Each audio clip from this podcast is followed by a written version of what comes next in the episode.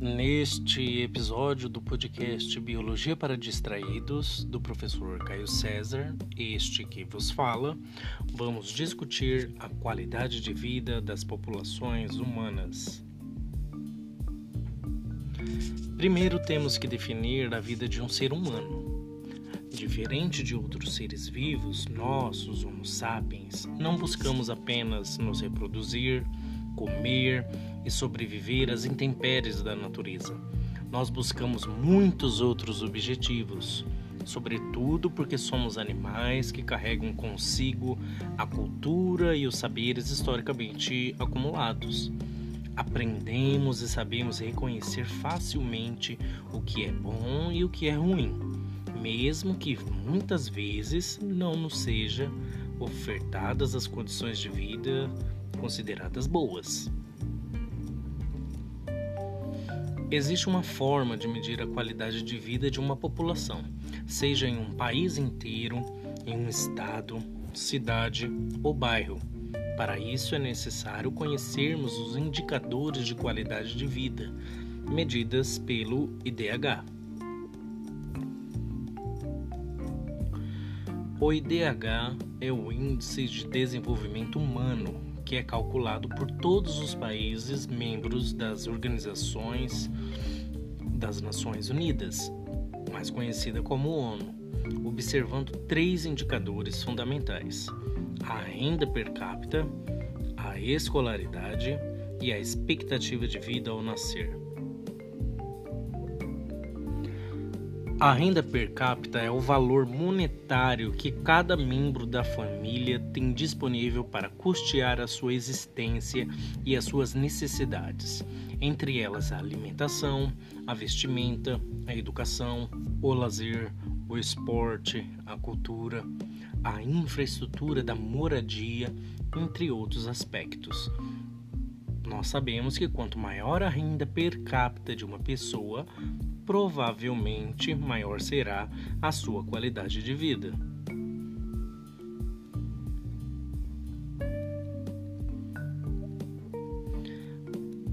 A escolaridade, por sua vez, é um indicador de IDH que demonstra o nível de escolaridade de uma determinada região. Sabemos que quanto maior a escolaridade, melhor será o acesso a empregos, com maior rentabilidade e condições de trabalho. Do contrário, quanto menor a escolaridade, piores serão os salários e as condições de emprego. Uma população escolarizada também luta por seus direitos e reconhece também os seus deveres, diminuindo com isso os indicadores de violência, por exemplo. Já a expectativa de vida ao nascer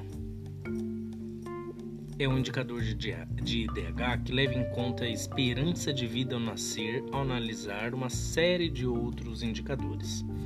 Para que a expectativa de vida ao nascer seja mensurada, são levados em conta o acesso ao pré-natal das grávidas, que irá propiciar a identificação de prejuízos à saúde do bebê durante o seu desenvolvimento uterino a mortalidade infantil a cada mil nascimentos, indicando a oferta de condições de vida na fase inicial de desenvolvimento, a oferta de saúde de qualidade, os indicadores de violência aos quais a população está sujeita e o saneamento básico, que por sua vez é composto por rede de água encanada e tratada, coleta e tratamento de esgoto e destino adequado do lixo Todos esses indicadores irão conferir maior expectativa de vida a uma população.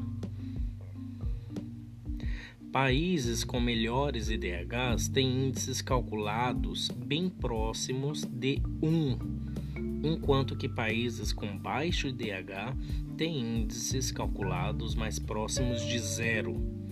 Você pode conferir o IDH do Brasil e do estado de São Paulo em uma consulta rápida buscador do Google.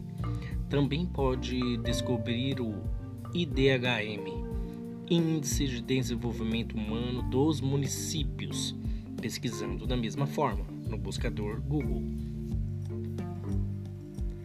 Há países como o Butão que consideram uma boa qualidade de vida o cálculo da felicidade de seu povo. Porém, como vamos medir essa felicidade?